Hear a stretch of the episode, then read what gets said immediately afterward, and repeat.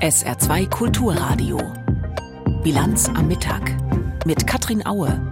Donald Trump muss vor Gericht. Was das für seinen Wahlkampf heißt, denn er will ja wieder US-Präsident werden, das ist gleich unser Thema. Außerdem berichten wir über das künftige sogenannte Deutschland-Ticket und über Reaktionen auf die Verhaftung eines US-Reporters in Russland. Herzlich willkommen zur Bilanz am Mittag. Als bedauernswertes Justizopfer hat sich Donald Trump in den vergangenen Monaten ja gerne dargestellt. Immerhin ermitteln mehrere Staatsanwaltschaften gegen ihn, zum Beispiel, weil er geheime Regierungsunterlagen auch nach seiner Präsidentschaft noch zu Hause rumliegen hatte und, was jetzt akut wird, wegen Schweigegeldzahlungen in früheren Wahlkampfzeiten. Dabei, so hat der Ex-US-Präsident noch letzte Woche gesagt, halten ihn seine Freunde für den, Zitat, wahrscheinlich unschuldigsten Menschen in der Geschichte der USA. Nun aber macht die Justiz ernst. Die New Yorker Staatsanwaltschaft will tatsächlich Anklage gegen ihn erheben. Antje Passenheim berichtet. Viel zu tun hier unten in Manhattan, sagt eine Fernsehreporterin in die Kamera vor dem Gericht. Reihe an Reihe drängen sich die Medienteams um das Gebäude, in dem gerade die Grand Jury ihr historisches Votum gefällt hat. Die erste Anklage gegen einen ehemaligen US-Präsidenten. Der Mann, der sie leiten wird, kommt aus einem anderen Gebäude. Bezirksstaatsanwalt Alvin Bragg steigt in seine wartende Limousine und fährt wortlos ab. Vorher hat Bragg schriftlich verkündet, das Gericht habe Donald Trumps Anwalt kontaktiert, um dessen Überstellung zur Anklageerhebung nach New York zu koordinieren. Die Anklageschrift sei noch unter Verschluss. Die genauen Anklagepunkte sind damit bislang unklar, sagt der ehemalige Staatsanwalt und Chef des Rechtsinstituts der New York University, Michael Waldman. Aber sie drehen sich mutmaßlich um die Schweigegeldzahlungen, die verschleiert wurden, um alles ruhig zu halten. Und dass das gemacht wurde, um Trumps Kampagne zu stärken. Das wäre eine eigene Form von Illegalität. Zum Schweigen wollte der damalige Präsidentschaftskandidat Donald Trump demnach im Jahr 2016 Pornodarstellerin Stormy Daniels bringen.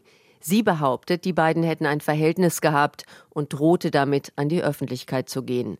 Schweigegeldzahlungen sind in den USA nicht illegal, ihre Verschleierung in den Bilanzen aber schon, vor allen Dingen, wenn es sich möglicherweise um illegale Wahlkampfspenden in eigener Sache handelt. Waldman ist sich sicher, dass die Anklage auf schweren Punkten fußt.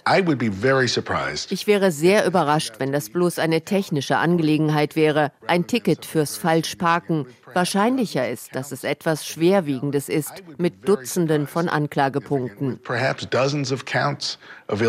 Die Staatsanwaltschaft in Trumps Heimatstadt hatte jahrelang in der Sache ermittelt und schließlich eine sogenannte Grand Jury eingesetzt. Trump sprach von politischer Verfolgung und Wahlbeeinflussung auf dem höchsten Niveau der Geschichte. Auch andere Republikaner reagierten empört und kritisierten Bezirksstaatsanwalt Bragg. Zu Unrecht, sagt Rechtsexperte Walden. Das war nicht Alvin Bragg gegen Donald Trump oder die Bezirksstaatsanwaltschaft von Manhattan. Das hier war eine Grand Jury. 23 Geschworene, Laien, zufällig zusammengesetzt, haben ihr Votum nach Anhörung zahlreicher Zeugen getroffen. US-Medien berichteten unter Berufung auf Trumps Anwälte, der Ex-Präsident könnte sich voraussichtlich in der kommenden Woche der Justiz in New York stellen. Die Staatsanwaltschaft in Manhattan erklärte lediglich, weitere Details würden mitgeteilt, sobald ein Termin für die Anklageverlesung bestimmt sei. Die Polizei in New York hielt sich in Alarmbereitschaft. Konkrete Drohungen von möglichen aufgebrachten Trump-Anhängern habe es aber bislang nicht gegeben. Die möglichen Folgen der Anklage gegen Donald Trump im Jahr vor der nächsten US-Präsidentschaftswahl habe ich vor der Sendung mit dem SR-Reporter Florian Mayer besprochen, der bis vor wenigen Wochen noch Korrespondent in Washington war. Florian, ist diese Anklage jetzt schädlich für Donald Trump und seinen Wahlkampf oder eher hilfreich, weil sich so seine Anhänger umso geschlossener hinter ihm positionieren? Ich halte letzteres für viel wahrscheinlicher. Alles andere wäre für die stramm rechte Basis der Republikaner schon fast eine Revolution. Wenn wir allein ins vergangene Jahr zurückblicken, da gab es diverse Situationen, in denen Trump auch durch die Justiz unter Beschutz war, durch verbale Totalentgleisungen aufgefallen ist, gehetzt hat gegen politische Gegner, Ausländer und Minderheiten und es hat ihm nicht geschadet. Und am Ende ist auch diese Anklage ein weiteres Kapitel im rechten Narrativ. Die Konservativen gegen die grünen, liberalen, woken Demokraten, die uns die Waffen, unsere Identität und das Land wegnehmen wollen. Und diese Anklage befeuert dieses Narrativ nur weiter. Und wir sahen es ja auch schon in den Tagen vor der Anklage. Trump ist in der Rolle des Inszenierers seiner eigenen Geschichte, im Grunde seiner eigenen Welt, denn nur was er sich ausdenkt, zählt für ihn ja. In dieser Rolle hat er sich schon vor die Story gesetzt. Er hat davon geredet, dass er bald womöglich verhaftet wird, in Handschellen nach New York abgeführt. Da war noch keine Anklage klar und wir kennen zum aktuellen Zeitpunkt ja auch die Punkte im Detail noch gar nicht. Aber damit hat er es schon geschafft, seine Anhänger im Land und in der Partei anzuheizen und in Reihe zu bringen und das Narrativ für seine Seite klarzumachen. Ich bin der republikanische Märtyrer, gegen den eine politische Hetzjagd läuft. Und was da immer mitschwingt, ist am Ende auch der Satz, auch wenn er unausgesprochen ist, und ihr könntet die Nächsten sein, die es auch trifft. Okay, also das bedeutet, dass auch vermutlich die Republikaner, also seine Partei, jetzt nicht versuchen werden, ihn loszuwerden, sondern versuchen werden, davon jetzt wiederum mm, zu profitieren, ja? Genau, eben weil gerade dieses Narrativ tief in der Republikanischen Partei verwurzelt ist und weil es auch schon viel zu lange aufrechterhalten wird und schon viel zu stark zum Markenkern Trumps und der Partei geworden ist, um jetzt plötzlich glaubhaft sagen zu können, ui, das war jetzt aber ein Schritt zu viel, Donald, die Reaktionen sind ja auch schon entsprechend in der Partei. Die strammen Rechten wie Jim Jordan, Marjorie Taylor Greene, Ted Cruz, alle stimmen da mit Trump überein, verurteilen die Anklage mit ganz extremen Worten und Vergleichen. Und selbst der republikanische Mehrheitsführer im Repräsentantenhaus McCarthy, bei dem es anfangs ja noch hieß, er könne einer derjenigen sein, die Trumps Griff langsam lösen könnten von der Partei. Selbst er droht jetzt damit, gegen die Staatsanwaltschaft in New York mit Hilfe seiner Mehrheit im Repräsentantenhaus vorgehen zu wollen. Die Partei ist nicht bereit, sich von Trump loszusagen. Dann müsste sie sich nämlich auch von seinen Anhängern im ganzen Land lossagen und sie müsste sich eingestehen, dass sie mindestens die letzten sechs Jahre im Grunde einer Lüge aufgesessen waren. Du hast es schon erwähnt, in den vergangenen Wochen hat Donald Trump immer wieder von einer angeblich kurz bevorstehenden Festnahme fabuliert. Wie wird es denn jetzt wohl mit ihm juristisch weitergehen, wenn er jetzt angeklagt ist? Trump wird irgendwann in den nächsten Tagen in New York vor der Staatsanwaltschaft auftauchen müssen. Anfang kommender Woche, das steht im Raum momentan. Ich glaube nicht, dass es im Sinne aller Beteiligten, besonders auf der Seite der Justiz sein wird, dass man ihn in seinem Sinne medienwirksam in Handschellen da der Öffentlichkeit präsentieren wird. Trump und die New Yorker Justiz kennen sich schon sehr lange. Seine Anwälte werden da schon entsprechend im Kontakt stehen und die Formalitäten aushandeln. Und dann wird er seine Fingerabdrücke abgeben müssen. Es werden Fotos von ihm gemacht werden, wie bei jedem anderen Angeklagten in den USA auch. Dann wird er dem Richter vorgeführt, dort wird die Anklage verlesen. Dann wissen auch wir, worum es im Detail gehen wird. Und dann wird entschieden, ob Trump auf Kaution freikommt oder ob das Gericht eine Untersuchungshaft anordnen wird. Und bis zum Prozess selbst kann es noch recht lange dauern. Wie lange das ist, schwer abzuschätzen. Und wenn dann der Prozess stattfindet und mal gesetzt im Fall, er würde tatsächlich verurteilt, was würde dann mit seiner Präsi du lachst, was würde dann mit seiner Präsidentschaftskandidatur passieren? Der Zyniker in mir sagt, er nimmt dann erst recht nochmal Fahrt auf weil das ist dann der absolute erzählerische Höhepunkt für Trumps Lüge der gestohlenen Wahl und der politischen Hexenjagd auf ihn. Und er könnte aus dem Gefängnis heraus auch kandidieren. Das geht. Logistisch sicher aufwendiger, aber nicht verboten. Es gab es schon dreimal in der Geschichte der USA, 1920, 92 und 2012. Bekanntermaßen hat keiner gewonnen, sonst wüsste das ja jetzt jeder. Bei Trump Soweit traue ich mich nicht, mich aus dem Fenster zu lehnen, weder was eine mögliche Verurteilung angeht, noch einen Sieg bei der Wahl. Sollte er aber aus dem Knast heraus gewinnen, und das ist ein sehr, sehr wackeliges sollte, dann hätte er ein Problem, dann müsste man rechtlich erstmal klären, wie kann ein Präsident aus dem Knast heraus seine Pflichten überhaupt wahrnehmen. Das ist juristisches Neuland, aber zum Betreten desgleichen hat Trump ja leider fast wöchentlich in den letzten sechs Jahren US-Rechtler quasi genötigt. Donald Trump muss vor Gericht. Florian Mayer war das mit Einschätzungen. Ein paar gute Nachrichten und eine nicht so gute gibt's vom saarländischen Arbeitsmarkt. Die Zahl der Arbeitslosen ist im März im Vergleich zum Vormonat leicht zurückgegangen. Damit waren nach Angaben der Bundesagentur für Arbeit noch etwa 35.500 Menschen arbeitslos gemeldet. Auch bei den Langzeitarbeitslosen und Schwerbehinderten sieht die Lage etwas besser aus als in den vergangenen Monaten. Aber im Vergleich zum März letzten Jahres ist die Arbeitslosigkeit dann doch gestiegen und zwar um gleich 14 Prozent. Ursache ist, dass sich seit vergangenem Juni verstärkt Geflüchtete aus der Ukraine arbeitslos melden. Wie die Situation in ganz Deutschland ist, berichtet Wolfram Welzer. Wie geht's dem Arbeitsmarkt zu Beginn des Frühjahrs? bleibt stabil, bleibt robust, bleibt stabil fasst die Chefin der Bundesagentur für Arbeit, Andrea Nahles, zusammen. Was im Grunde seit Jahren gilt, sieht man von der Ausnahmesituation der Pandemie ab. Um 26.000 ist die Zahl der Arbeitslosen im März zurückgegangen auf knapp 2,6 Millionen.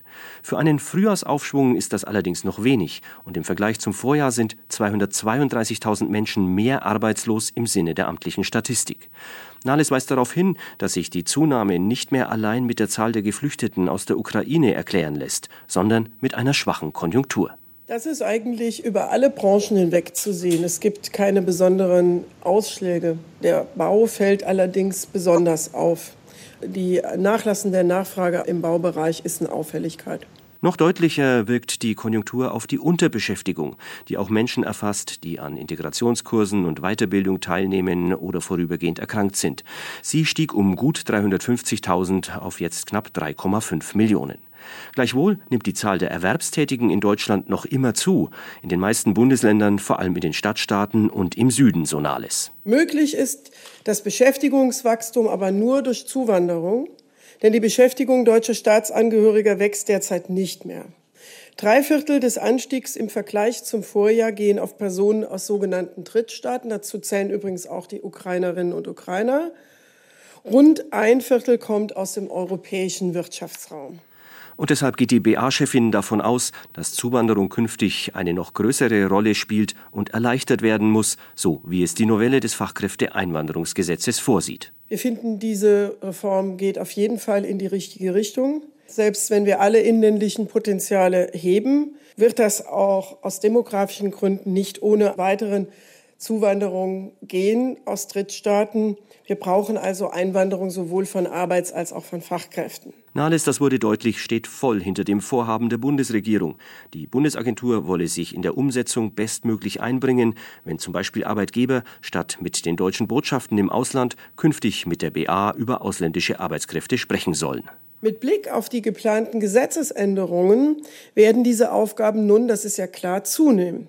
Und zwar ganz einfach, weil mehr Menschen Beratung brauchen werden mehr Anträge natürlich eingehen, das wollen wir mal hoffen, mehr IT-Lösungen notwendig sind. Ich denke zum Beispiel an mehrsprachige Angebote, das muss dann auch IT-mäßig unterstützt werden und vieles andere. Und der BA auch mehr Aufgaben übertragen werden. Es werde dafür auch zusätzliches Personal für die Bundesagentur brauchen, aber alle Kosten im Zusammenhang mit dem Fachkräfteeinwanderungsgesetz seien eine gute Investition, so Nahles. Auf ein anderes großes Arbeitsmarktthema wollte die BA-Chefin nicht eingehen, die Frage, wie sich zu erwartende hohe Tarifabschlüsse auf den Arbeitsmarkt auswirken könnten. Das, so Nahles, sei ausschließlich Sache der Tarifpartner. Heute um 11.43 Uhr ist eine E-Mail vom SAVV in unsere Postfächer geflattert. Also wenige Minuten nachdem der Bundesrat den Weg freigemacht hatte für das sogenannte Deutschlandticket. Das war das Signal.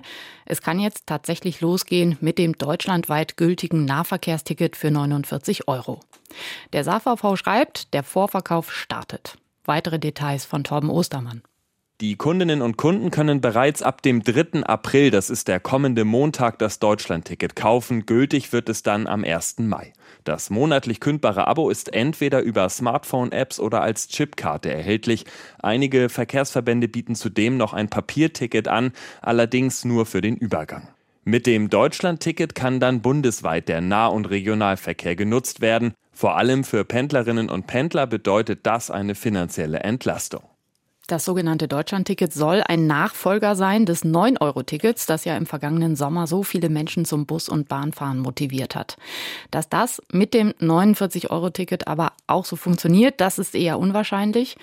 Denn 9 Euro, das war ja einfach unschlagbar günstig. Vom 49-Euro-Ticket profitieren wohl vor allem Leute, die bislang schon viel Bahn fahren, deren Monatsticket aber viel teurer ist bislang. Dennoch haben die Bundesländer heute im Bundesrat mehrheitlich zugestimmt. Gleich mehrere Verkehrspolitikerinnen und Politiker aus den Bundesländern sprachen von einer Revolution, weil endlich der komplizierte Tarifdschungel überwunden wird. Es gab allerdings auch kritische Töne, so sind sich die Länder ebenfalls einig, dass der Bund künftig mehr Geld dazugeben muss, damit das Angebot in den kommenden Jahren ausgebaut werden kann. Wir haben es eben gehört, im Bundesrat haben die Länder heute nochmal betont, das Deutschlandticket sei ja eine gute Sache, aber dafür sei mehr Geld vom Bund nötig. Das ist eine Forderung, die in letzter Zeit oft zu hören ist. Immer wieder sprechen die Bundesländer im Finanzministerium vor mit der Bitte um mehr finanzielle Unterstützung aus Berlin. Hans-Joachim Viehweger darüber, wie Bund und Länder ums Geld kämpfen. Das Bundesfinanzministerium hat in seinem jüngsten Monatsbericht eigens vorgerechnet, dass es bei den Finanzen eine Schieflage zwischen Bund und Ländern gebe. Früher hatte der Bund das Übergewicht, aber jetzt ist es so, dass die Länder den größeren Anteil am Steuerkuchen haben und die Länder schreiben schwarze Zahlen, während der Bund in den letzten Jahren stark im Defizit war. Sagt dazu Bundesfinanzminister Christian Lindner, FDP. Er weist zudem auf die besonderen Belastungen des Bundes hin, insbesondere die Milliardenschulden für die Krisenbekämpfung in Corona-Zeiten, die Sicherung der Energieversorgung und die Ausrüstung der Bundeswehr. Lindner folgert. Deshalb ist eine weitere Verlagerung von Mitteln an die Länder nicht mehr realistisch. Eine klare Ansage in Richtung der Länder und des Bundesrats. Der baden-württembergische Finanzminister Daniel Bayers, der bis vor wenigen Jahren für die Grünen im Bundestag saß, will das aber so nicht stehen lassen. Schließlich seien von den Folgen der Inflation derzeit gerade die Länder betroffen. Zum einen sind wir verantwortlich für die Liegenschaften. Bei mir ganz konkret in Baden-Württemberg reden wir über 8000 Gebäude, die geheizt werden müssen. Viele Bauprojekte, bei denen uns die Kosten auch davonlaufen. Aber wir sind eben auch personalintensiv. Und so dürften die erwarteten Tarifsteigerungen für Lehrer, Polizisten oder Justizbeamte die von den Personalausgaben stark geprägten Länderhaushalte deutlich belasten. Mehrausgaben kommen auf die Länder aber auch aufgrund von Gesetzen zu, die der Bund erlassen hat, zum Beispiel den Anspruch auf Ganztagsbetreuung in Schulen, sagt der CDU-Haushaltspolitiker Christian Hase. Der Bund ist leider immer schnell dabei, neue Sozialausgaben oder beim 49-Euro-Ticket zusätzliche Ausgaben von äh, Kommunen oder Ländern zu fordern, aber die nicht auszufinanzieren. Da fordere ich auch vom Bund Zurückhaltung. Wissenschaftler mahnen, dass Bund und Länder ihre Finanzen wieder stärker voneinander trennen müssten. Es gebe zu viele Mischzuständigkeiten, sagt zum Beispiel der Ökonom Lars Feld, der auch Finanzminister Lindner berät. Wer mit Öl und Gas, äh, wer mit Öl oder Pellets heizt, der hatte ziemlich Pech im letzten Winter. Denn auch die Preise für diese Heizmittel sind gestiegen. Aber im Gegensatz zum Gas gab es keine Unterstützung vom Staat bislang. Das soll sich jetzt ändern. Bund und Länder haben sich auf die Details für Härtefallhilfen geeinigt. Die Details dazu hat der saarländische Wirtschaftsminister Jürgen Barke heute im SR Hörfunk erklärt deutschlandweit Referenzpreise für Heizöl oder etwa Holzpellets oder Hackschnitzel zu ermitteln. Das war gar nicht so einfach. Aber man muss ja eine Basis haben. Und so liegt zum Beispiel bei den Holzhackschnitzeln liegt die Basis bei 11 Cent pro Kilogramm. Beim Heizöl ist der Referenzpreis 71 Cent, äh, inklusive der Umsatzsteuer jeweils.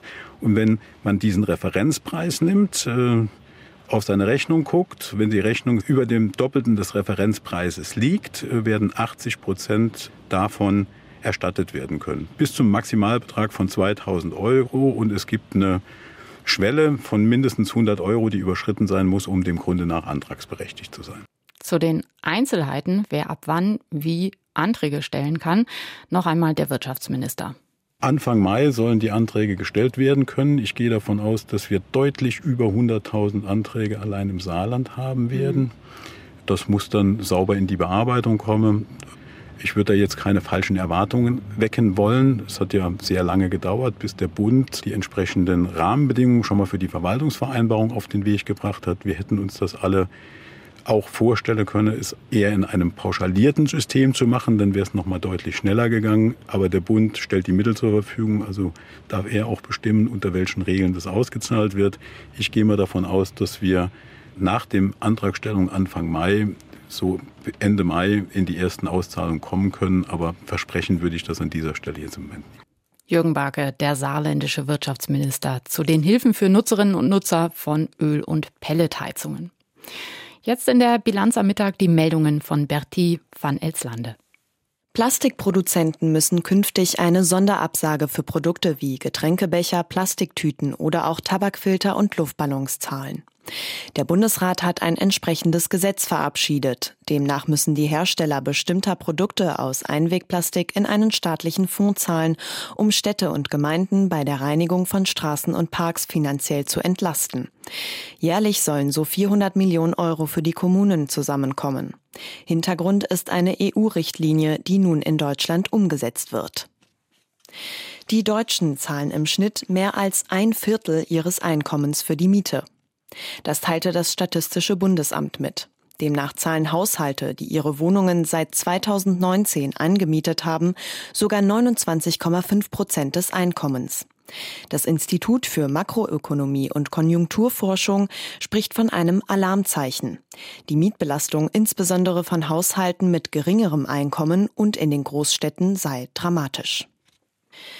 Ein Jahr nach der Rückeroberung der ukrainischen Städte Butscha und Irpin nahe Kiew hat der ukrainische Präsident Zelensky an die Schrecken des Krieges erinnert. Nach dem Abzug der russischen Soldaten waren in den beiden Städten hunderte Leichen von Zivilisten entdeckt worden. Die Ukraine wirft Russland vor, regelrechte Massaker begangen zu haben. Internationale Ermittler sammeln derzeit vor Ort Belege. Russland weist die Vorwürfe zurück.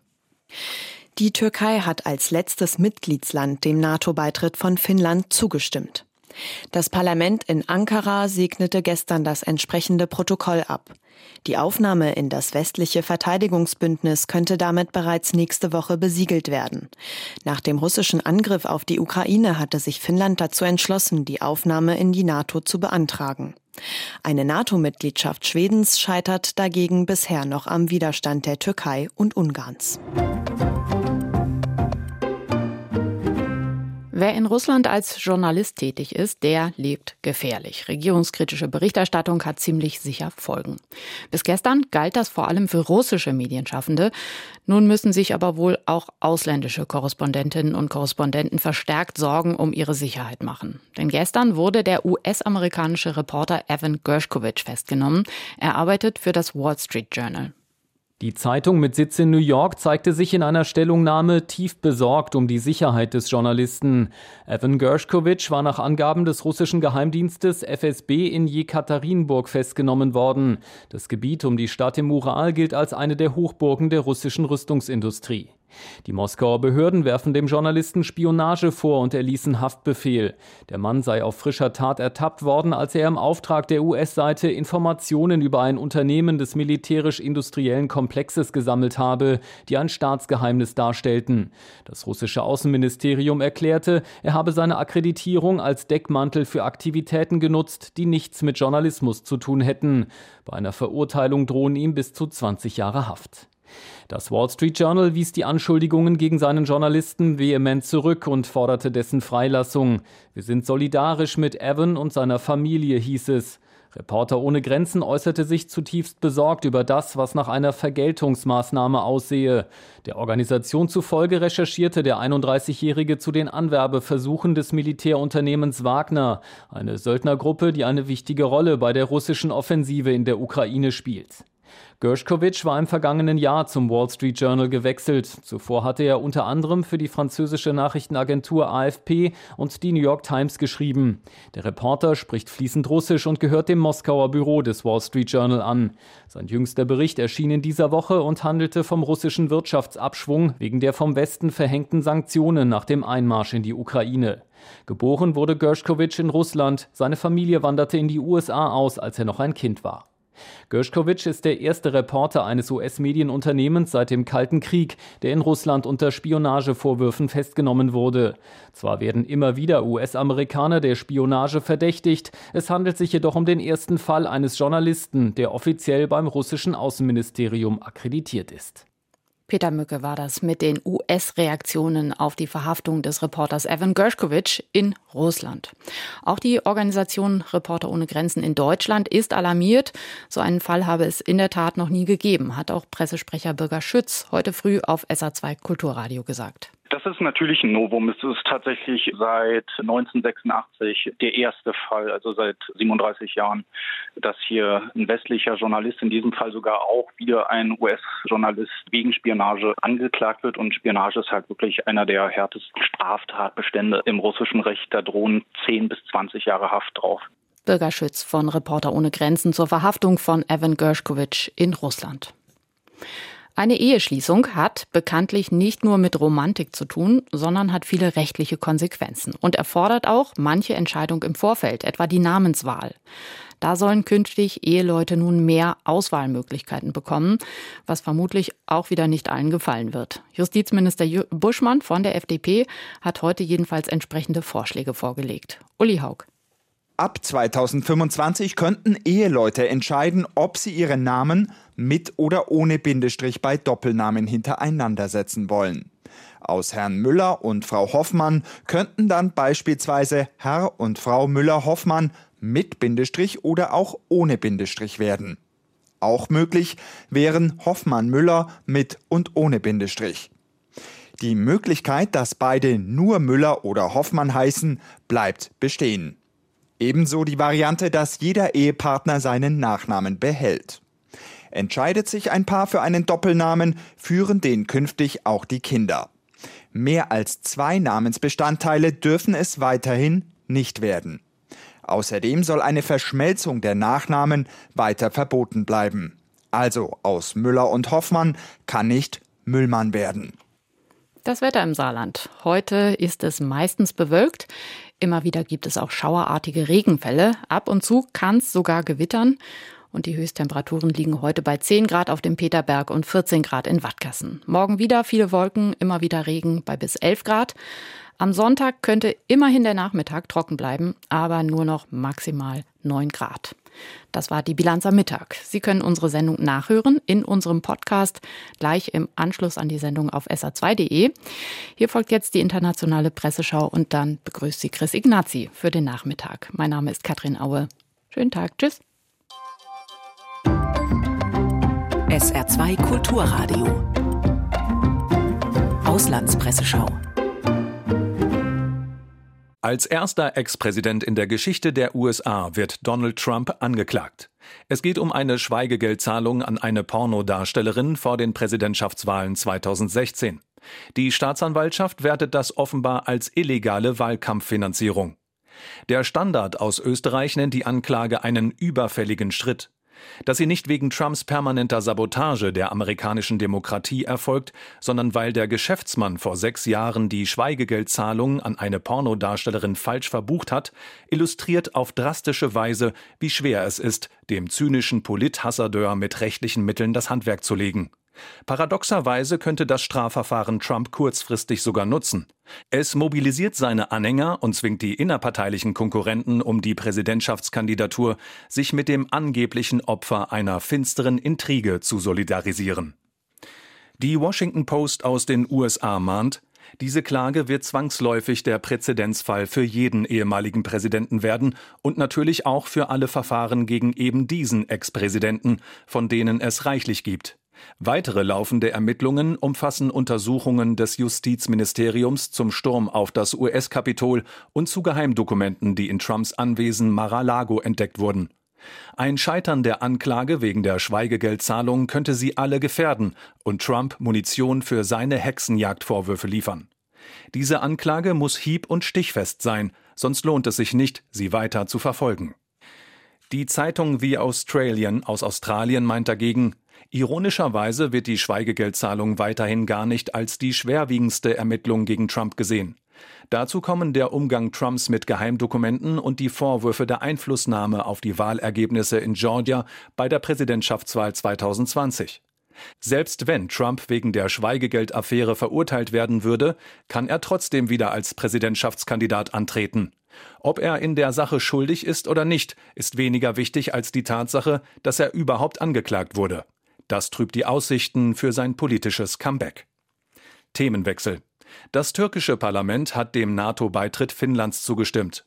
Rzecz Pospolita aus Polen kommentiert, die Türkei war das letzte der 30 NATO-Länder, das sich mit der Ratifizierung der Aufnahme Finnlands in das Bündnis zurückgehalten hat. Nun ist dieses Hindernis endgültig überwunden. So muss sich Wladimir Putin mit einer nur 400 Kilometer von der zweitgrößten russischen Stadt St. Petersburg entfernten Grenze der NATO abfinden. Die NATO-Mitgliedschaft Finnlands verleiht dem Bündnis eine sogenannte strategische Tiefe bei der Verteidigung von Litauen, Lettland und Estland. Allerdings befinden sich die Finnen in Reichweite der russischen taktischen Atomwaffen, die rund um St. Petersburg sowie auf der Halbinsel Kolsk stationiert sind. Dadurch erhöht sich das Risiko einer Erpressung Helsinkis durch den Kreml.